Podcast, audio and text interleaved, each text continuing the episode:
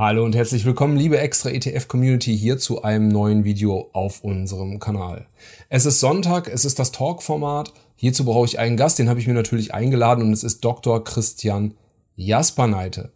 Er ist Chief Investment Officer bei der Hamburger Privatbank MM Warburg und studierter Volkswirt. Als solcher beobachtet er natürlich das volkswirtschaftliche Fortkommen Deutschlands sehr, sehr genau und kommentiert es meinungsstark auf den Social-Media-Kanälen. So kommt er zu dem Schluss, wie er auch im Gespräch sagt, dass Deutschland die Digitalisierung verpennt hat, eine Infrastruktur hat, für die es sich schämen muss und dass Deutschlands Bildungssystem auf dem absteigenden Ast ist. Was gibt es zu tun? Deutschland muss natürlich investieren, wenn es wieder in die vorderen Ränge der Volkswirtschaften zurückkehren will, aber das ist natürlich nicht so einfach, wenn die Schuldenbremse eingehalten werden soll, eingehalten werden muss. Sie ist ja gesetzlich normiert. Welche Möglichkeiten gibt es also? Laut Dr. Christian Jasperneite nur eine, der Weg in die europäische Schuldenunion. Also das, was Angela Merkel halt ausgeschlossen hat, solange sie lebt. Nun ist sie nicht mehr in Regierungsverantwortung, aber wir können statt Angela Merkel Dr. Christian Jasperneite befragen, was Deutschland jetzt zu gewärtigen hat und dazu wünsche ich euch gute Unterhaltung.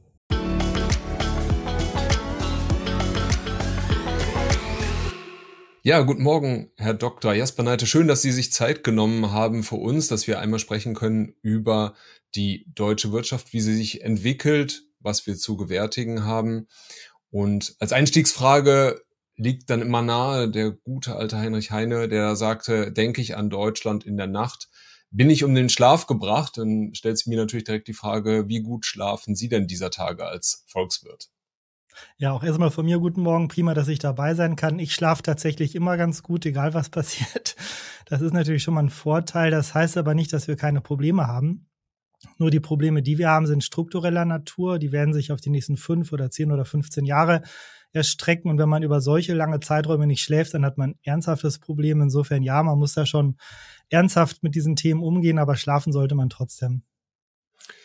Das klingt schon mal gut. Wir haben ja auch, wenn Sie so wollen, eine relativ okaye Nachricht bekommen. Einerseits ähm, ist Deutschland ja nicht in die Rezession abgeglitten, denn die äh, Revisionen der BIP-Wachstumszahlen wurden ja angeglichen fürs zweite Quartal. Haben wir ja ein leichtes Wachstum. Dennoch ist Deutschland im dritten Quartal ja geschrumpft. Wo verorten Sie sich denn mit, mit Ihrem Ausblick und ähm, ja, wie würden Sie jetzt die, die letzten Zahlen, die letzten Wachstumszahlen Deutschlands jetzt einordnen? Ja, das ist ähm, mittelmäßig. Man kann das jetzt immer leicht positiv, leicht negativ interpretieren, wenn ich mir die aktuelle Industrieproduktion anschaue oder auch die aktuellen Auftragseingänge und damit jetzt ein bisschen noch nach vorne interpoliere würde ich eher wieder vermuten, dass die nächsten ein, zwei Quartale auch noch wieder etwas schwieriger sein könnten. Aber am Ende ist es ja nicht wirklich kriegsentscheidend, ob man leicht unter der Null oder leicht über der Null sich bewegt. Das ist etwas, wo gerne Journalisten ein bisschen drauf schauen, wann sie dann von einer technischen Rezession schreiben können. Ich würde mal sagen, für die Kapitalmärkte ist das erstmal fast egal, zumal ja die Gewinne, die die DAX-Unternehmen oder auch MDAX-Unternehmen erzielen, ja inzwischen hauptsächlich gar nicht mehr in Deutschland anfallen. Und ob wir dann ein kleines bisschen mehr wachsen, also über, über der Null liegen oder unter der Null liegen, ist dann nicht so kriegsentscheidend. Mein Problem ist eigentlich eher nicht so sehr, dass wir konjunkturelle Probleme haben, weil das ist wie Ebbe und Flut. Ich habe Ebbe, das ist ein bisschen ärgerlich, aber irgendwann kommt dann auch wieder die Flut und im Schnitt habe ich halt Meeresspiegel und der ist dann, wie er ist. Unser Problem ist, dass der Meeresspiegel quasi nicht mehr steigt, in dem Sinne, dass wir ähm, kein Trendwachstum mehr haben in der, im Produktionspotenzial. Mhm. Das heißt, während andere Länder nach wie vor von Jahr zu Jahr im Trend, nicht jedes Quartal, aber im Trend eine Steigerung ihres äh, Produktionspotenziales erfahren, läuft Deutschland so seit 2016, 17, 18, je nachdem, wie man das verortet, eigentlich eher seitwärts, wenn man mal die konjunkturellen Schwankungen rausrechnet. Und Corona muss man natürlich auch logischerweise rausrechnen. Und dann laufen wir seitwärts. Und das ist schlecht, weil da ergibt sich eine Spanne, die dazu führt, dass wir mittel- und langfristig auf eine große, massive Wertschöpfung verzichten. Und ich habe das mal durchgerechnet. Auch da kann man sich dann über Details streiten, wie man das rechnet. Aber ich habe mal geschaut, wenn Deutschland im Trendkanal der 20 größten Länder dieser Welt geblieben wäre, bezüglich des Wachstums, wo wir vorher auch drin waren. Also von 2000 bis 2016, 17 waren wir auch in diesem Trendkanal. Wenn wir einfach diesen Trendkanal quasi auch wahrgenommen hätten in der Wertschöpfung, dann hätten wir in der Summe seit 2017, also in der Summe wohlgemerkt, ungefähr 900 Milliarden Euro mehr Wertschöpfung gehabt. Das ist richtig viel. Und was heißt das? Ich meine, das sind am Ende 900 Milliarden mehr an Gewinnen und Löhnen ungefähr, wenn ich jetzt mal von Abschreibungen abstrahiere. Und wir haben eine Staatsquote von Pi mal Daumen 50 Prozent. Das heißt, der Staat hat darauf in der Zeit in der Summe auf 450 Milliarden Euro verzichtet, die er quasi nicht in die Hand genommen hat, die er nicht nutzen konnte, um Politik zu gestalten. Also zu sagen, ja, das ist doch egal, dann geht's halt seitwärts mit der Wertschöpfung. Das kann man so nicht sagen. Das tut irgendwann richtig weh. Ein paar Jahre merkt man es nicht so. Wir haben auch in Deutschland ganz viel Substanz und deswegen merkt man das nicht, wenn man sich erstmal seitwärts bewegt aber irgendwann spürt man es dann doch. Und ich finde, jetzt kommt so langsam der Punkt, wo man es sieht, wo man merkt, Mensch, Infrastruktur fängt an zu bröseln. Da können wir sicherlich gleich noch drüber reden. Insofern, das hat schon Wohlfahrtseffekte. Und das ist dann viel kritischer als mal zwei Quartale über oder leicht unter der Nulllinie. Das ist quasi Rauschen. Das ist einem Volkswirt gar nicht so wichtig. Ja, da würde ich gleich einhaken. Zum einen ähm, möchte ich nur einmal kurz für unsere Zuschauerinnen und Zuschauer erklären, was Sie mit dem Trendwachstum meinen. Ähm, ja, ergänzen Sie mich da gerne, wenn ich mich da jetzt, äh, wenn ich da falsch liege, aber es geht ja dann darum, die konjunkturellen Schwankungen zu glätten und dann einen Trend, also als würde man eine gerade Linie ziehen genau. durch den Konjunkturverlauf, äh, um ja halt zu zeigen, wo, geht, wo geht's hin. Und genau, da ist da kann Deutschland man auch Fehler machen in der Rechnung. Ne? Das ist nicht so trivial, weil man am aktuellen mhm. Rand natürlich immer eher einen Boom hat oder eine Rezession und das beeinflusst natürlich auch dann diesen Trend, den man da reinlegt. Insofern, das ist immer ein bisschen hypothetisch. Mhm. Deswegen mhm. kann man Trends jetzt nicht über zwei, drei Jahre rechnen, sondern braucht ja schon sieben, acht Jahre. Aber ähm, es ist schon erkennbar, dass also seit 2016 irgendwas nicht mehr so richtig stimmt. Ja. Da ist Deutschland, aus diesem Trendkanal ist Deutschland rausgefallen. Das hatte ich bei Ihnen schon einmal, wer Ihnen folgt auf LinkedIn, Sie kommentieren das ja auch immer sehr meinungsstark, konnte das halt sehen, dass unter den wesentlichen Volkswirtschaften, also auch unter den Industriestaaten Europas, Deutschland rausfällt und überraschenderweise zum Beispiel jetzt Großbritannien, die ja jetzt auch mit dem Brexit da einen riesigen Einflussfaktor ja auf das Fortkommen der Wirtschaft oder nicht Fortkommen der Wirtschaft hatten, gewachsen ist im Vergleich zu Deutschland. Äh, Sie sagen jetzt, das hat strukturelle Probleme und keine kurzfristigen. Und 900 Milliarden Euro sind da an Wertschöpfung verloren gegangen. Stellt sich jetzt natürlich die Frage, was macht Deutschland denn falsch? Hm, die Frage ist total berechtigt. Das ist die klassische Frage, die man da logischerweise stellen muss. Und das Blöde ist, ich habe da keine perfekte Antwort. Ich vermute, es ist ein großer Strauß von Themen, äh, die man abarbeiten muss. Die haben alle ihre Berechtigung, die kann man unterschiedlich gewichten. Da wird es nie eine finale Antwort geben. Ich glaube, eine Rolle spielt tatsächlich der Einbruch in der deutschen Automobilindustrie, wenn man mal so sechs, sieben Jahre zurückgeht. Da haben wir äh, in einem Jahr fast doppelt so viel Autos produziert in Deutschland wie aktuell ähm, oder auch im letzten Jahr. Und das, wie gesagt, hat nicht nur was mit Lieferketten und Corona zu tun, sondern auch, dass wir es nicht geschafft haben, hinreichend schnell auf Elektromobilität umzustellen. Ähm, es wird immer schwieriger in Deutschland wettbewerbsfähig noch kleinere Autos herzustellen. Wir konzentrieren uns immer mehr darauf, die E-Klasse, die S-Klasse, den Siebener zu bauen. Das ist auch schön und gut, aber Umsatz, sage ich mal, erzielt man damit zwar auch und, und Gewinne auch. Die Margen kann man noch oben halten, aber die Masse fehlt irgendwann. Und das ist schon noch ein Zeichen, dass mit dem Standort Deutschland etwas nicht stimmt. Also das ist eigentlich ein Symptom dafür, dass irgendwas nicht mehr so läuft, so gut läuft wie vor 10, 20, 30, 40 Jahren.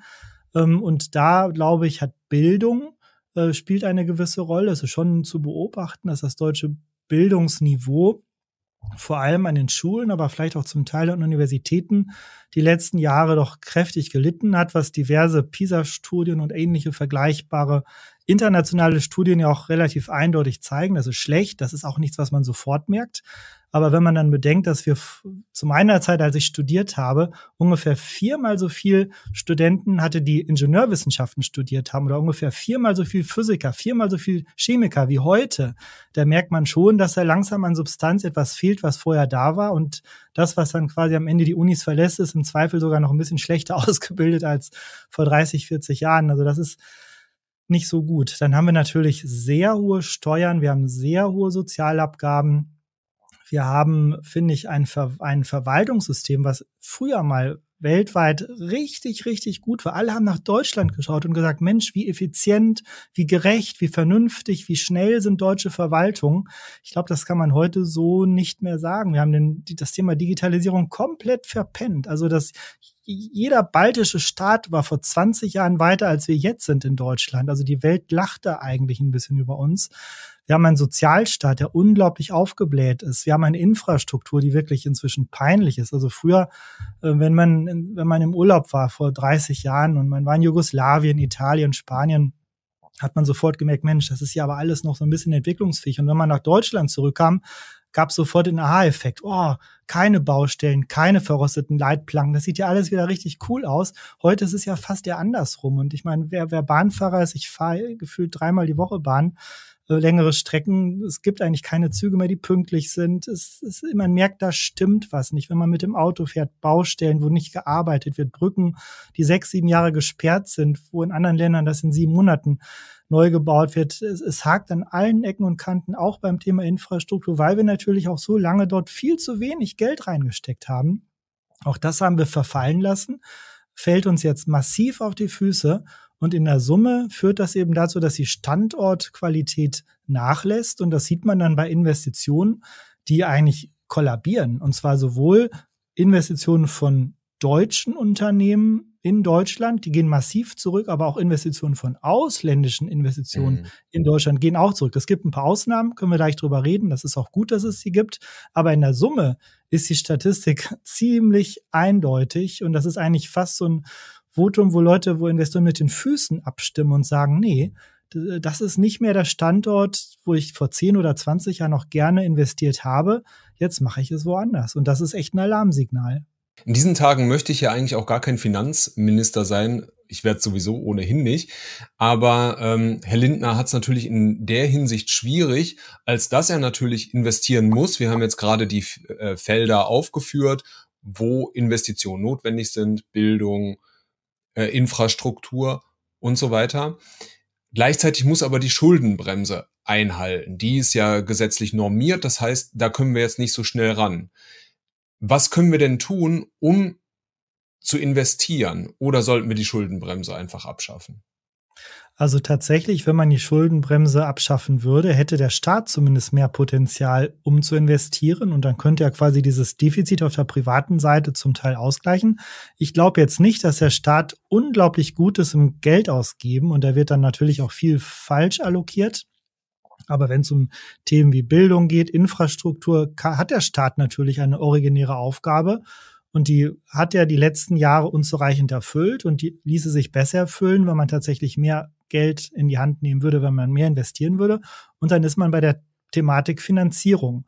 Und die eine Möglichkeit wäre die, die Steuern zu erhöhen. Das wird jetzt auch schon wieder überlegt. Das finde ich nicht zielführend in einem Land, was jetzt schon so hohe Steuersätze hat, wenn man das international mal vergleicht. Also natürlich kann man dann noch was drauflegen und noch was drauflegen, aber irgendwann sinkt dann auch der Anreiz, hier noch zu arbeiten, ähm, Wertschöpfung aufzubauen, wenn sie, wenn die Gewinne so stark oder auch die Einkommen so stark besteuert werden.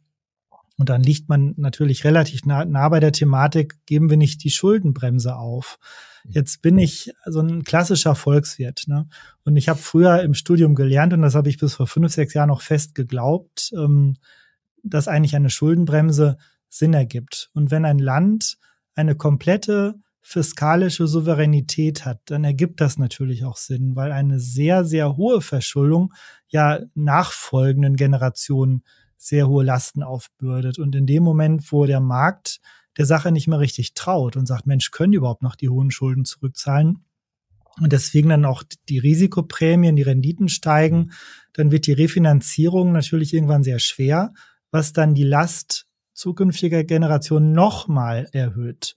Und insofern ist es eigentlich nicht fair, finde ich, wenn man intergenerativ denkt, äh, massiv hohe Schulden anzuhäufen, selbst wenn man sie für vermeintlich intelligente Maßnahmen dann verwendet. Insofern diese Schuldenbremse war nicht so blöd. Jetzt leben wir aber in einer, finde ich, neuen Welt.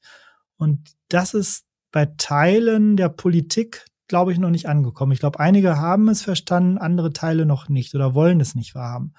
Und da geht es darum, dass natürlich Europa sich auch weiterentwickeln wird. Und wenn man mit ähm, spanischen, italienischen, französischen Volkswirten auf Konferenzen redet, mal abends beim Bier manchmal, wo man ein bisschen offener redet, dann ist für die vollkommen klar, dass wir, ich sag mal, in zehn Jahren, ich will mich jetzt nicht auf ein Jahr festlegen, aber plus, plus minus ein paar Jahre, werden wir in Europa Richtung einer Fiskalunion laufen. Das heißt, wir haben dann eine Situation, wo Schulden vergemeinschaftet werden, wo man gemeinschaftlich für Schulden haftet. Da bin ich eigentlich erstmal auch kein Freund von, weil das setzt keine optimalen Anreize, also ordnungspolitisch nicht gut. Deswegen war es eigentlich auch in den Verträgen, Stichwort Maastricht-Vertrag, verboten, überhaupt in diese Richtung zu denken. Jetzt können wir uns tierisch drüber aufregen, dass der Zug wahrscheinlich in eine andere Richtung fährt. Aber wir sind nun mal Teil dieses Clubs. Und diesem Club hat sich die Meinung geändert und jetzt können wir entweder das proaktiv sinnvoll mitgestalten oder sagen, ich will es nicht wahrhaben, aber es passiert trotzdem. Also ich glaube, es ist besser, diesem Sachverhalt in die Augen zu schauen, wissend, dass wir in 10, 12, wann auch immer Jahren in Richtung einer Vergemeinschaftung von Schulden laufen.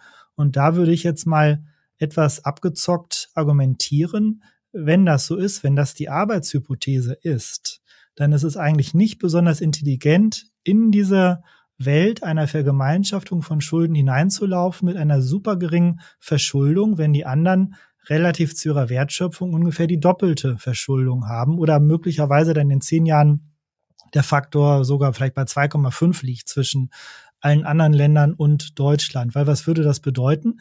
Wir hätten uns bis dahin extrem gequält äh, e-, eben wieder wenig investiert, uns mit sehr hohen Steuern durchgeschlagen, hätten nochmal auf Wertschöpfung verzichtet, hätten eine noch schlechtere Infrastruktur, hätten zu wenig wiederum mal in Bildung investiert. Ähm, und in dem Moment, wo dann die Vergemeinschaftung kommt, könnten wir die späteren Vorteile, die sich daraus ergeben, ja gar nicht mehr vereinnahmen. Wir hätten eigentlich nur in der Summe mehr Verschuldungspotenzial für alle anderen geschaffen. Also der Volkswirt würde sagen, wir haben externe Effekte für die anderen erzeugt, ohne selber davon zu profitieren. Das ist auch spieltheoretisch ziemlicher Blödsinn. Deswegen mein Vorschlag wäre, gut, die anderen Länder bewegen sich so Richtung 120 Prozent Verschuldung relativ zum BIP. Es wäre nicht sage ich mal, nett von Deutschland eine Verschuldung deutlich oberhalb dieser Quote anzustreben, aber sich langsam und vorsichtig dieser Quote zu nähern, wenn alle anderen sowieso schon da sind und weiter steigen werden, ist, glaube ich, nicht falsch in dieser neuen Welt, die sich hier anbahnt. Und dann hätte Deutschland ähm, ein zus also zusätzliches Verschuldungspotenzial von ungefähr 1600 Milliarden Euro, wenn ab jetzt die anderen Länder nicht mehr sich weiter zusätzlich verschulden. Werden sie aber machen, deswegen ist es wie so ein Moving Target und deswegen glaube ich, sind es am Ende deutlich mehr als, ähm, als diese Zahl. Ja, ähm, jetzt haben Sie viele interessante Gedanken aufgeworfen. Jetzt müssen wir äh, einen kleinen Schritt zurücktreten bei dieser großen Thematik. Und da würde ich jetzt einmal fragen wollen, wenn Sie jetzt diesen Gedanken der Fiskalunion beziehungsweise der Vergemeinschaftung der Schulden, das ist ja schon also da klingeln ja hier dem deutschen Sparer, der deutschen Sparerin äh, ja schon die Ohren. Und auch wenn wir uns an Angela Merkel dann zurückerinnern, die ja gesagt hat, solange ich lebe, wird es keine Vergemeinschaftung von Schulden in irgendeiner Form geben, also keine Eurobonds, was auch immer. Dieser Gedanke der Fiskalunion würde bedeuten, Deutschland gibt sehr viel Macht ab nach Brüssel. Wir bräuchten ein gemeinsames Finanzministerium. Ähm, schwierig, würde ich jetzt erstmal sagen. Ähm, Sie haben ja jetzt schon einen Zeitraum vorgegeben und gesagt, so ja, 10 bis 15 Jahre etwa, da könnte das denkbar sein. Bei der großen Euroskepsis und Euro Europaskepsis in den Einzelländern, wie könnte man das überhaupt verkaufen, auch angesichts der Tatsache, dass jetzt natürlich äh, ja die Politik eher weiter nach rechts rückt? Ja, das ist schwer. Ähm, aber vielleicht mal zum Thema Merkel. Solange ich lebe, werden wir keine Eurobonds haben wir haben sie eigentlich jetzt schon. Also der Corona-Rettungsfonds ist eigentlich aufgebaut ungefähr wie ein Eurobond. Also da haben wir eigentlich jetzt für ein, für ein Vehikel schon mal die Möglichkeit, gemeinsam Schulden aufzunehmen und gemeinsam zu haften. Also äh, es ist, das Vehikel ist schon da und natürlich kann man dann die Bedeutung aufblasen. Man kann andere Vehikel schaffen, die quasi ähnlich konzipiert sind. Also da lag quasi die ehemalige Bundeskanzlerin falsch, aber Sie haben vollkommen recht in der ähm, für die politische Wahrnehmung und Stimmung, das äh, ist das brisant und das hat Sprengstoff. Und das führt natürlich dazu, dass die Frustration vielleicht erstmal noch größer wird. Das erklärt vielleicht auch, warum die deutsche Politik sich so schwer tut, sich damit ähm, offen und ehrlich auseinanderzusetzen, weil man weiß, dass dann der nächste Shitstorm über das Land zieht. Aber Probleme werden ja nicht dadurch gelöst, dass man sie aussetzt. Und äh, ich bin immer dafür, der Wahrheit ins Auge zu schauen und dann zu gucken, wie können wir aber das Beste daraus machen. Ja. Und ähm, in einer, äh, mal volkswirtschaftlich gesprochen, in einer, in einer EU, die letztlich ja wie ein Binnenmarkt funktioniert, ist es ja auch gar nicht abwegig zu sagen, am Ende werden wir auch ähm, Aufgaben noch weiter nach, nach Brüssel verlagern. Viele Sachen werden noch zentraler quasi geregelt, bereitgestellt als vorher. Ähm, das ist eigentlich in einer Gemeinschaft, die immer mehr zusammenwächst, nicht unnatürlich, dann auch diesen nächsten Schritt zu gehen. Die spannende Frage ist ja nur, welche Güter stelle ich auf welcher föderalen Ebene bereit und wie werden sie dann finanziert, sodass dann für den Wähler immer auch klar ist, wenn ich jetzt eine Europawahl habe, wenn ich eine Bundestagswahl habe, wenn ich eine Landtagswahl habe, worum geht es hier konkret und wie kann ich jetzt die Leistung von Politikern beurteilen im Wissen darum, dass diese Politikfelder tatsächlich quasi nur lokal verantwortet wurden oder nur national oder nur auf europäischer Ebene und dementsprechend auch finanziert wurden. Und da gibt es ganze Bibliotheken über das Thema, welche Art von Gütern, also öffentlichen Gütern im wesentlichen Sinne, muss man auf welcher Ebene eines, eines föderalen Systems bereitstellen, damit das eigentlich optimal ist, damit man keine sogenannten Spillover-Effekte hat, wo man mhm. irgendwie in einer Einheit was macht und die anderen davon profitieren, ohne dass sie dafür zahlen. Also man kann relativ genau überlegen, welche Art von öffentlichem Gut wo angesiedelt werden muss.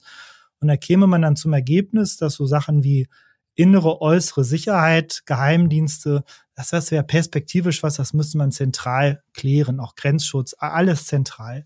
Ähm, mhm. so Themen wie Sozialstaat kann man vielleicht ja national machen, Bildung vielleicht sogar noch eine Ebene drunter. Da kann man, da gibt es nicht die perfekte Lösung, aber es gibt ganz, ganz viel gute Überlegungen, wie man sowas vom Prinzip aufsetzen müsste, damit in der Summe die Wohlfahrt sogar für alle maximal wäre. Und damit muss man sich beschäftigen. Und das sind übrigens wieder, das wäre die Stärke der Deutschen. Das ist dieses ordnungspolitische Denken. Welche Ordnung muss ich schaffen, damit auch das neue Setup wieder gut funktioniert? Und dieses ordnungspolitische Denken, das finden Sie nicht so sehr bei angelsächsischen Volkswirten, auch nicht so sehr bei französischen Volkswirten. Hat so ein bisschen auch einfach was mit der Historie zu tun, wie hier bei uns Lerninhalte in Deutschland aufgebaut wurden. Und da könnten wir als Deutsche, vor allem auch die deutschen Volkswirte, richtig viel guten Input liefern, um ein Setup zu bauen für die nächsten 10, 20 Jahre, was dann so schlimm gar nicht wäre. Wir müssen nur damit anfangen, weil jetzt können wir den Weg noch gestalten. Wenn wir immer sagen, nein, es darf nicht passieren, es wird nicht passieren und es passiert doch, dann hat man eines, dann wacht man eines Morgens auf und stellt fest, wow, jetzt, jetzt ist es jetzt zu spät, jetzt kann ich es auch nicht mehr sinnvoll gestalten und dann kommt der Frust erst richtig und dann kann ich sogar verstehen, dass die Menschen dann irgendwann sagen, so habe ich mir das nicht vorgestellt und jetzt bin ich sogar für den Dexit, also den, die deutsche mhm. Variante eines Brexits, was ich fürchterlich fände. Aber das wäre, finde ich, dann sogar die Gefahr, wenn wir die nächsten fünf, sechs, sieben Jahre dieses Thema nicht adressieren und nicht proaktiv mhm. damit umgehen. Ja, den Gedanken finde ich, ähm, würde ich gerne dagegen halten, denn wir sprechen jetzt von Utopien. Andere würden sagen, es sind Dystopien. Äh, wenn wir jetzt als Deutsche oder Deutschland mehr Macht nach Brüssel halt abgibt. Wie sieht denn dann die Welt aus, wenn Deutschland sagt, wir machen den Dexit? Großbritannien hat es ja vorgemacht, Großbritannien wächst, wir spannen den Gedanken eben wieder zum Anfang zurück. Großbritannien ähm, ist im Vergleich zu Deutschland weiterhin im Trendkanal. Also die haben ihren Brexit hinter sich, denen geht's gut, Deutschland nicht. Ja, also die, denen geht's auch nicht so gut wie zum Beispiel Irland oder selbst Italien. Frankreich hat sich besser gehalten. Also äh, Großbritannien leidet auch, aber er, sie halten sich wacker angesichts der Tatsache, ähm, dass sie halt diesen Brexit vollzogen haben. Also ich, ich denke mal, es wäre für sie besser gelaufen, wenn sie es nicht gemacht hätten, aber die Vermutung, dass dort alles komplett kollabiert, die sind in der Tat nicht eingetreten. Und es ist schon erschreckend, dass ausgerechnet Deutschland da hier noch stärker negativ auffällt, während auch so Problemländer wie Griechenland, Italien, Spanien eigentlich aus diesem Trendkanal nicht rausgegangen sind. Das ist schon wirklich beachtlich. Mhm. Wie könnten wir uns das denn vorstellen? Deutschland würde die EU verlassen. Das Problem der Währung hatte Großbritannien ja in dem Sinne nicht. Also Deutschland müsste dann ja wieder die D-Mark einführen. Es gibt ja solche Szenarien. Hans-Werner Sinn hat das ja schon öfter mal aufgebracht. Also die D-Mark würde ja ähm, fundamental aufwerten. Wäre überhaupt einerseits unter diesen Voraussetzungen ein Dexit denkbar und auf der anderen Seite ja auch, wenn wir uns die weltpolitische und weltwirtschaftspolitische Lage angucken, wäre Deutschland da in der Lage, überhaupt zu bestehen als Einzelstaat zwischen großen Wirtschaftspolen wie den USA, China, Indien kommt ja jetzt auch auf. Ja, also das wird schon gehen. Das haben wir ja früher auch hinbekommen. Die D-Mark hat ja jahrzehntelang tendenziell gegenüber anderen wichtigen Währungen immer aufgewertet. Ähm, und damals war ja Deutschland noch nicht mal wieder vereinigt ähm, bis 1990, also auch von der Bedeutung noch ein kleines bisschen weniger relevant. Und trotzdem haben wir uns damit ja wacker geschlagen. Und die Schweiz äh, schlägt sich auch als ganz kleines Land mit einer eigenen Währung gut. Äh, die Dänen kriegen das auch hin. Also da würde ich sagen, das ist schon machbar. Ich sehe eigentlich eher praktische Probleme. Großbritannien ist eine Insel. Ähm, das, das hilft natürlich, wenn es darum geht, wie man mit dem Thema Zoll umgeht. Äh, Stichwort Warenhandel, da sind die ganzen Grenzthemen etwas klarer zu regeln, weil vieles oder eigentlich fast alles über Häfen läuft. Ähm, ja, und dann hat man natürlich das Thema Tage zwei.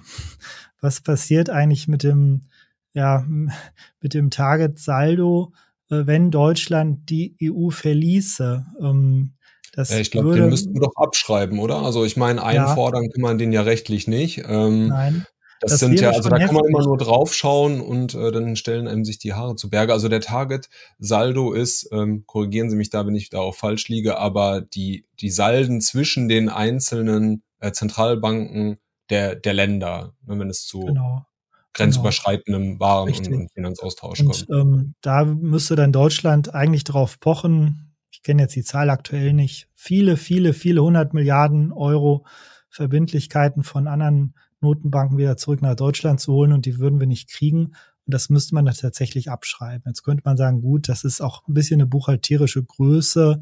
Mhm. Aber am Ende hat es schon auch wieder Wohlfahrtseffekte, weil wenn man die ganze Sache anders aufgesetzt hätte und gesagt hätte, diese Target-Salden werden immer mit Sicherheiten hinterlegt, wie zum Beispiel Gold oder irgendwelchen Treasuries mhm. oder was auch immer, Assets, die dahinter stehen als Sicherheit, dann hätte man darauf ja dann doch Zugriff. Und dann hätte ich auf einmal Zugriff auf 800 Milliarden Gold, wo ich jetzt keinen Zugriff drauf habe. Also dann sieht man schon, es gibt, das ist nicht nur buchhalterisch, das wäre ein, ein langfristiger, echter Wohlfahrtsverzicht, den man dann eingehen müsste oder eingehen würde.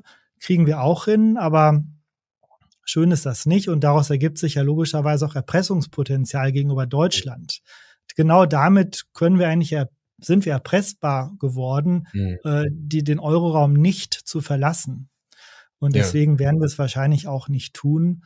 Und wenn wir es täten, würden wir auch wahrscheinlich relativ bald eine Aufwertung bekommen, was für eine äh, Exportwirtschaft auch nicht so gut ist. Wobei, wie mhm. gesagt, wir haben es Jahrzehnte hingekriegt. Mhm. Aber ich glaube, das ist kein realistisches Szenario. Das sollte auch kein gutes, realistisches ähm, Alternativszenario sein, wo man darüber nachdenkt. Ich bin eigentlich eher ein Freund davon zu sagen, nee, ist doch toll, dass wir in Europa in einer Gemeinschaft leben. Lasst uns da das Setting einfach so gut hinbekommen, dass wir nach vorne raus alle wieder mhm. gescheit wachsen können mit einer Währung, die gut funktioniert. Ähm, das ist eigentlich der bessere, konstruktivere Ansatz ja, dagegen lässt sich wenig sagen. Es ist natürlich immer gut, äh, wenn sich Märkte entfalten können. Und diesen Europa-Gedanken oder die europäische Perspektive da jetzt abzuschließen, würden Sie jetzt dann, wenn ich Sie richtig verstanden habe, dem Finanzminister zurufen, okay, wir können die Schuldenbremse nicht abschaffen, aber prinzipiell sollten wir jetzt Schulden aufnehmen, denn perspektivisch geht's ja zu einer Schuldenunion und wenn wir jetzt halt Haushalt und, und ja, sparen, dann sind wir die Dummen, denn letzten Endes spieltheoretisch machen ja alle Schulden. Deutschland wäre also der Gekniffene, wenn sie es jetzt nicht tun würden. Genau, also in dem Moment, wo der, wo die Arbeitshypothese die ist, dass wir unsere fiskalpolitische Souveränität sowieso abgeben werden und alle Schulden in einen Topf geworfen werden, dann ist genau das, was Sie sagen, dann die richtige Konsequenz. Dann müsste man tatsächlich dem Finanzminister raten, äh, die Schuldenbremse auszusetzen, anders zu interpretieren, wie auch immer, und dann peu à peu die Verschuldung relativ zur Wertschöpfung etwas ansteigen zu lassen äh, und eben nicht auf Steuererhöhungen zu setzen, sondern das eben anders hinzubekommen. Hätte man natürlich mal besser schon vor drei Jahren machen sollen, weil da waren die Zinsen bei null. Jetzt ergibt sich mhm. daraus natürlich eine höhere Zinslast. Ähm, also ich habe die These auch schon vor drei Jahren vertreten, hat sich keiner angehört. Inzwischen wird der Spaß natürlich ein bisschen teurer, leider. Aber auch, natürlich auch nur temporär. Ich möchte wetten, in 18 Monaten hat sich das auch wieder deutlich moderiert. Was, haben, was können wir denn momentan auf kurzfristige Sicht in Deutschland tun? Wir lesen überall, Deutschland braucht ein neues Geschäftsmodell. Sie haben es schon angesprochen. Ähm, die Autoindustrie tut sich schwer, ist ein wichtiger Wertschöpfungsfaktor ähm, in der volkswirtschaftlichen Gesamtrechnung für Deutschland. Die Wertschöpfung wird tendenziell weniger werden. Wie sieht ein neues Geschäftsmodell für Deutschland aus? Wahrscheinlich etwas dienstleistungslastiger. Also ne, wir, produzieren ja noch sehr, sehr, sehr viel in Deutschland.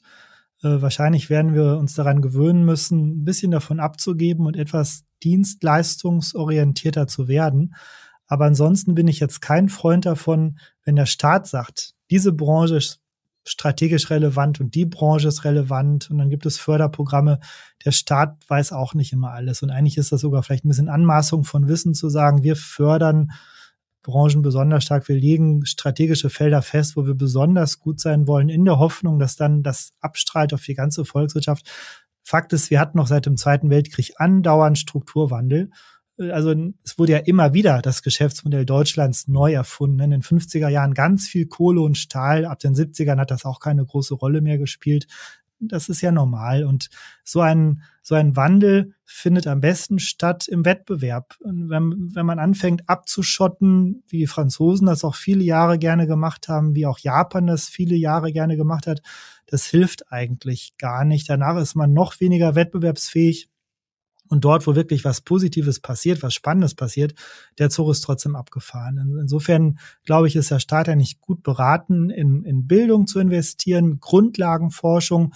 Da sind wir auch nach wie vor richtig gut. Also wenn man sich auch mal Patente anschaut, wir sind ja nicht blöd in Deutschland. Also was man ja auch daran erkennt, dass im Bereich KI nach wie vor ganz, ganz viel tolle Forschung in Deutschland stattfindet im Bereich äh, mhm. Quantencomputer, Quantenmechanik, Quantenphysik, ist Deutschland immer noch richtig, richtig gut. Auch wenn man den, der Nobelpreis, gut, der Professor ist in Österreich, aber wo hat er geforscht? In München.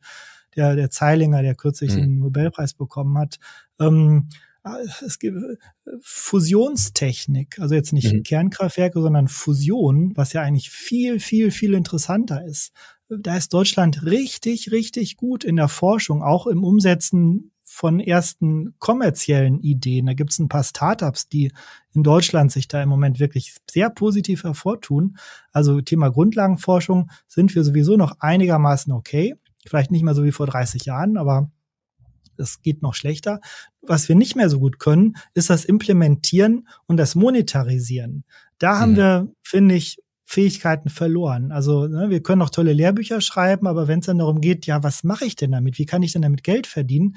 Da fehlen uns dann die Ingenieure, die Physiker, die das dann quasi auch in die Wirtschaft tragen und daraus Geschäftsmodelle, Produkte, Ideen entwickeln. Und da, da, da müssen wir hin und da fehlt uns vielleicht auch neben dem Thema genug Ingenieure, genug Physiker auch ein bisschen Venture Capital Kultur, mhm. finde ich. Also die, die Möglichkeit, solche Unternehmen dann auch massiv zu finanzieren.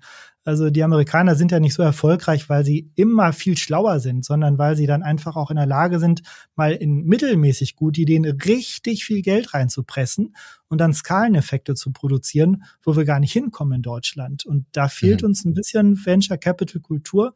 Und da könnte der Staat, finde ich, auch hier unterhelfen. Und das wäre wahrscheinlich viel wertvoller, als dann zu sagen, ich fördere ganz explizit die oder die Branche. Wir haben jetzt äh, eine völlig andere Investitionskultur jetzt hier in Europa, speziell in Deutschland, als in den USA. Sie haben es angesprochen, Venture Capital und Venture Capital finanzierte, börsennotierte Unternehmen sind halt in den äh, großen US-Indizes natürlich viel stärker vertreten als jetzt hier in Deutschland. Im DAX sind das vielleicht noch die ähm, Unternehmen der, der Samba-Brüder. Ansonsten ähm, ist da, glaube ich, nichts. Und äh, auch wenn wir uns den DAX angucken, ist es ja sehr viel Old Economy, wenn man so möchte.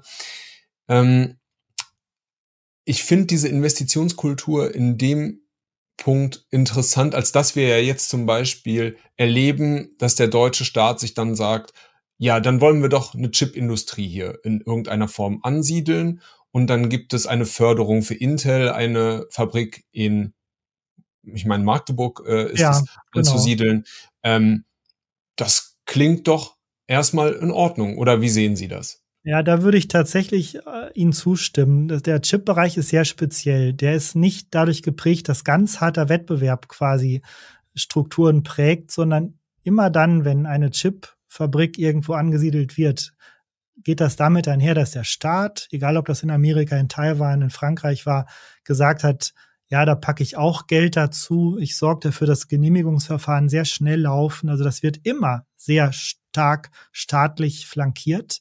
Insofern habe ich da sowieso nicht diese ganz klassische Wettbewerbssituation und dann kann man als deutscher Staat auch nur sagen, spiele ich dieses Spiel mit oder bin ich raus?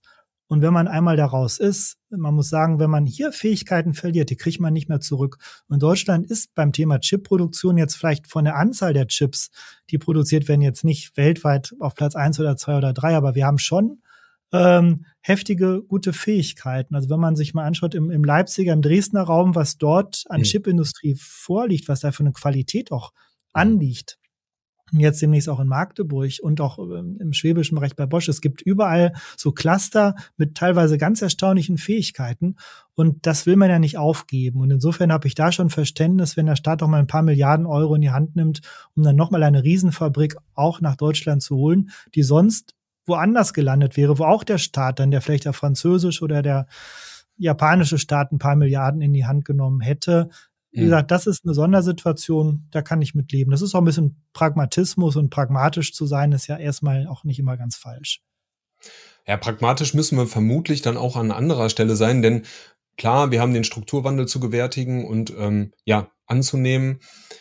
Wir werden eine eher service- und dienstleistungsorientierte äh, Wirtschaftsweise haben auf ja kurz mittelfristige Sicht, aber wir müssen ja jetzt mit den Herausforderungen umgehen, die sich äh, unserer Wirtschaft und unserer Industrie halt stellen und da haben wir ja zum einen den hohen Strompreis und jetzt kam eine gute Idee, meines Erachtens nach aus dem Wirtschaftsministerium den Industriestrompreis zu subventionieren. Das klingt doch erstmal gut. Ja, um den Standort zu stärken oder zumindest nicht weiter zu schwächen, ist, klingt das erstmal nicht so falsch. Deutschland hat ja tatsächlich somit die höchsten Strompreise der Welt. Und das ähm, hat aber natürlich seine Gründe.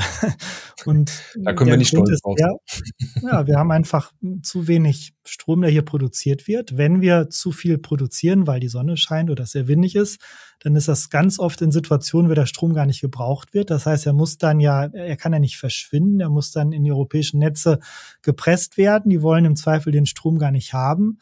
Also mhm. müssen wir manchmal ja so noch Geld zahlen, damit der Rest Europas unseren Strom abnimmt, damit die quasi bereit sind, ihre Kraftwerke runterzuprügeln, damit die Netze nicht instabil werden. Andersherum, wenn bei uns mal die Sonne nicht scheint und es auch windstill ist, so wie heute in Hamburg, dann müssen wir natürlich dann teuer den Strom, auch teilweise Atomstrom aus, aus Frankreich importieren und das lassen die sich richtig gut bezahlen. Also importierter Strom dramatisch teuer, exportierter Strom meistens null oder ab und zu auch sogar negativ. Also wir zahlen eine Prämie, dass einer den Strom noch nehmen will.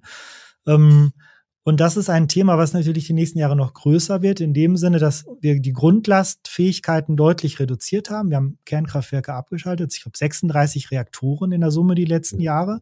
Das war auch irgendwie eine Meisterleistung, wo man, glaube ich, in 20 Jahren den Kopf drüber schütteln wird. Wir haben Kohlekraftwerke ausgeschaltet. Eigentlich ganz okay erstmal, hat aber keinen Klimaeffekt können wir vielleicht gleich noch drüber reden, weil die Emissionsrechte ja nicht stillgelegt werden. Also dann werden halt in Ungarn oder Frankreich ähm, Kohlekraftwerke länger laufen gelassen, weil die Rechte ja noch da sind. Ähm, und wir verlassen uns immer mehr auf einen Strom, der nicht dann geliefert wird, wenn die Nachfrage hoch ist, sondern wenn das Wetter sagt, heute liefere ich mal viel Strom. Und das mhm. wird, das wird strukturell zu tendenziell noch höheren Strompreisen führen, weil wir dann immer quasi die Lücke, die sich ergibt, teuer füllen müssen mit Importen aus dem Ausland und Exporte, die es auch dann gibt, werden nicht gescheit bezahlt. Ähm, und das ist ein strukturelles Thema und das kann man natürlich dadurch lösen, dass man sagt, Strom wird subventioniert, damit das nicht mehr so weh tut. Man hätte auch von vornherein darauf kommen können, dass wir mehr Grundlast brauchen und äh, mhm. die fehlt uns jetzt. Aber diese, das war eine politische Entscheidung und die ist auch ehrlich gesagt ja schon vor elf Jahren oder so getroffen worden. Das war auch nicht, nicht die aktuelle Regierung. Ähm, die hat das natürlich, oder sie hätte das mitgetragen, aber wie auch immer, das ist jetzt alles vorbei und da müssen wir mit umgehen. Und insofern ist dann eine wieder pragmatische Lösung, die zu sagen, lass uns dann den Strompreis subventionieren. Aber eigentlich ist es ja auch ein bisschen verrückt, dass es dann überhaupt so weit kommen musste. Ja. Ja, das stimmt natürlich. Wäre aber ein probates Mittel, denn wir erkaufen uns ja Zeit. Wir subventionieren den Industriestrompreis, können dann halt sagen, wir fahren die erneuerbaren Energien halt weiter hoch. Die äh, deutsche Regierung hat ja auch ähm, vor ein oder zwei Jahren ein großes Wasserstoffprogramm aufgelegt. Groß muss man jetzt natürlich in Relation setzen. Es sind, glaube ich, 10 Milliarden, 9 Milliarden. Aber wenn wir das halt weiter hochfahren, dann gelingt ja der grüne Wandel und wir haben wieder einen niedrigen Strompreis und wir haben ein neues Geschäftsmodell, denn Deutschland kann ja zu den vielleicht Wasserstoffnationen, die wir ja äh, weltweit schon haben, aufschließen. Und so könnte das doch ein Weg sein, den Strukturwandel zu meistern, oder finden Sie nicht? Ja, finde ich plausibel, aber dann müssen wir das Thema Speicherung angehen. Also gerade in dem Moment, wo wir noch mehr auf erneuerbare Energien setzen, was ja erstmal sehr sympathisch ist, dann muss ich aber schon auch akzeptieren, dass ich eigentlich eine relativ stabile Nachfrage nach Strom habe und eine wahnsinnig flatterhafte Produktion von Strom. Und Strom muss dann gespeichert werden, damit ich quasi wieder Angebot und Nachfrage sinnvoll zusammenbringe. Und da haben Sie das Thema Wasserstoff angesprochen, aber dann muss man eben auch diese Kapazitäten schaffen. Dann muss ich darüber nachdenken, ja, wo sind denn die Kavernen, wo ich Unmengen von Wasserstoff speichere? Äh, wo sind die Pumpspeicherkraftwerke? Wo ich quasi, wenn ich zu viel Strom habe, Wasser hochpumpe und es wieder runterlaufen lasse durch Turbinen, wenn ich zu wenig Strom habe. Ähm, dann kann man auch durchrechnen, wie groß müssen die Kavernen sein für Wasserstoff? Ähm, wie groß, wie viel Pumpspeicherkraftwerke brauche ich dann in Deutschland? Oder muss ich in Norwegen paar Täler fluten? Das, man kann ja über alles reden, aber am Ende ist das Mathematik, das ist relativ klar. Ich brauche dann 70 große Pumpspeicherkraftwerke. Ich brauche Unmengen an Kavernen, die es überhaupt noch gar nicht in dem Umfang gibt in Deutschland. Da muss man ja mal anfangen. Und diese diese Planung, die auch sehr hart einfach mal Sachen abarbeitet, die erkenne ich mhm. nicht. Also ich finde immer, da werden Visionen in den Raum gestellt, die total charmant sind. Aber jeder, der ein bisschen physikalisches Grundwissen hat, der merkt sofort, boah, so richtig passt das aber nicht zusammen. Mhm. Und das ist ja das Problem in Deutschland. Wir wollen doch seit 20 Jahren schon alles gut machen und besser machen in dem Bereich. Ähm, das EEG ist doch jetzt keine Erfindung der letzten drei Jahre. Ich glaube, das war Tritin mhm. im Jahr 2000 oder so ungefähr haben wir es denn seitdem geschafft, unseren CO2-Fußabdruck deutlich zu redu reduzieren? Eigentlich nicht. Also dafür, dass wir so viel Geld schon in die Hand genommen haben, ist so wenig passiert. Also diese Effizienz politischer Maßnahmen, die müssen wir hinterfragen. Es ist super, wenn man Haltung zeigt, wenn man auch Visionen hat. Man darf auch Visionen haben, muss sie auch haben. Aber dann, man muss schon auch rechnen. Und da finde ich manchmal dieser allerletzte Schritt, dann auch konsequent Sachen durchzudrücken, äh, mhm aufgrund physikalischer Notwendigkeiten, da, da fehlt mir so ein bisschen manchmal der Wille. Und ich glaube, da können wir noch besser werden in Deutschland. Ja. Haltung gezeigt hat ja die deutsche Bundesregierung, auch was jetzt so Atomausstieg, Kohlekraftwerkausstieg äh, angeht. Wir sparen CO2 ein. Ist doch super. Ja, hört sich toll an. hat nur einen Haken. Also erstmal sehr sympathisch mit der Zeit Kohlekraftwerke auszuschalten, sie vielleicht auch durch Gas Gaskraftwerke zu ersetzen ähm, oder natürlich noch auf andere regenerative Energien zu setzen, wenn man dann gleichzeitig Speicher hat, hatte ich ja gerade schon angesprochen. Aber in Deutschland, in Europa werden Emissionen am Ende ja gedeckelt, gesteuert, kontrolliert über den Emissionshandel. Jedes deutsche Kohlekraftwerk, was ähm, Kohle verbrennt und damit am Ende Strom produziert, darf das ja nur, wenn für jede Tonne CO2, die aus dem Schornstein geht, ein Emissionsrecht gekauft und still äh, gelöscht wird. Also gelöscht wird ist in dem Fall der richtige Ausdruck. Und ähm, dann ist es weg und die Zahl der Rechte ist begrenzt und damit ist eigentlich jetzt schon politisch vorgegeben, wie sich der Reduktionspfad in Europa darstellt, weil ja auch die Anzahl der Rechte immer weiter zurückgeht. Soweit, so gut. Wenn wir jetzt in Deutschland Kohlekraftwerke ausschalten, was passiert dann mit dem Recht? Äh, die E.ON hat im Zweifel ja die Rechte schon gekauft. Oder sie wird sie zumindest in Zukunft dann nicht mehr kaufen, aber die sind ja noch da. Die werden, entweder die sind schon da, weil sie schon begeben wurden, oder es kommen ja jedes Jahr auch wieder neue Rechte dazu, die dann von Staaten verauktioniert werden. Dann muss die E.ON diese Rechte nicht mehr kaufen, aber sie werden ja noch angeboten.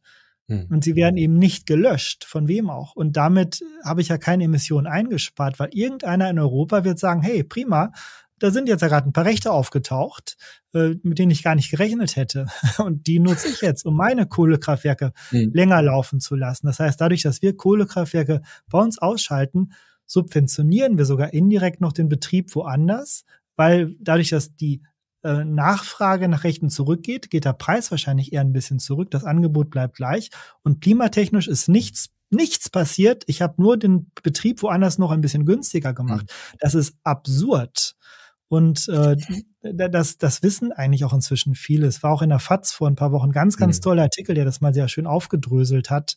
Diesen, diesen Sachverhalt im Detail nicht ganz einfach zu verstehen, aber vom Grundprinzip ist es offensichtlich, dass das alleinige Abschalten von Kohlekraftwerken in einer Welt, wo der Emissionshandel die Emissionen steuert, hat erstmal in der Europäischen Gemeinschaft dann, dann keinen Klimaeffekt. Und ich glaube, das ist noch nicht mal allen Politikern in der Bundesregierung klar. Und das ist eigentlich sogar fast ein Skandal, finde ich.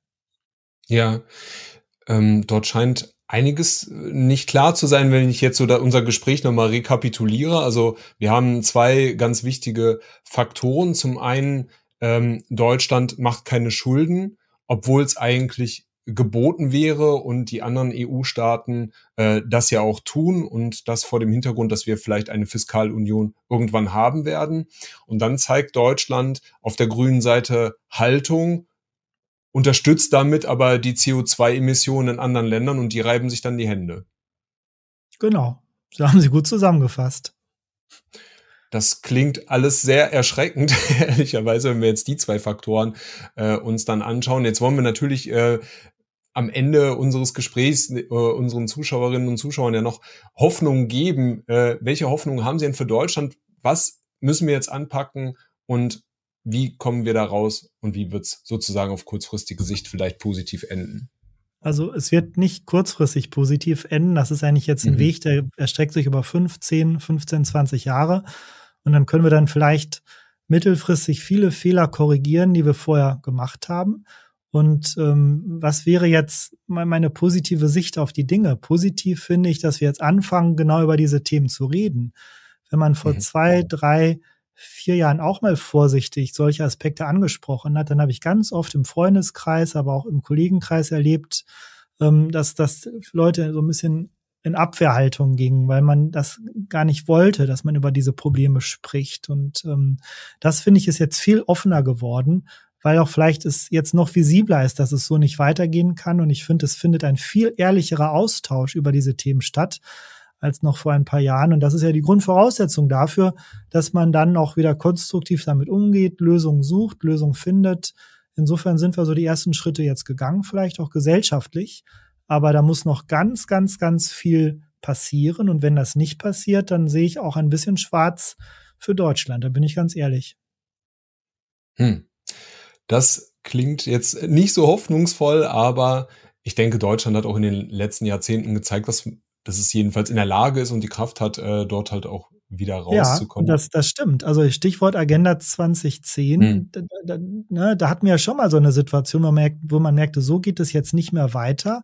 Und da gab es damals einen mutigen Bundeskanzler, den man heute sehr kritisch sehen kann, aus vielen Gründen. Aber damals, finde hm. ich, hat er unglaublich mutig, fast schon tapfer und auch gut agiert und eigentlich die richtigen Schlüsse aus den Problemen gezogen und ähm, hat eigentlich fast seine politische Karriere aufs Spiel gesetzt, um diese Wege zu beschreiten, von denen mhm. Deutschland ja noch 20 Jahre profitiert hat. Und mit diesem Mut müssen wir jetzt mal wieder, finde ich, neue Flöcke einrammen und den Weg vielleicht etwas neu justieren.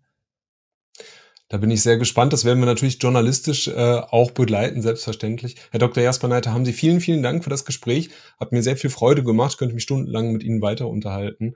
Ähm, ich hoffe, wir können Sie dann auch bald mal wieder auf unserem Kanal begrüßen. Total gerne, hat mir auch sehr viel Spaß gemacht. Vielen Dank. Dankeschön. Das war's mit unserem Talk-Format für diese Woche. Zu Gast war Dr. Christian Jasperneite. Ich hoffe, euch hat's gefallen und wenn dem so ist, dann lasst doch gerne ein Like und ein Abo da. Da würden Markus und ich uns sehr drüber freuen und kommentiert fleißig unten unter unserem Video.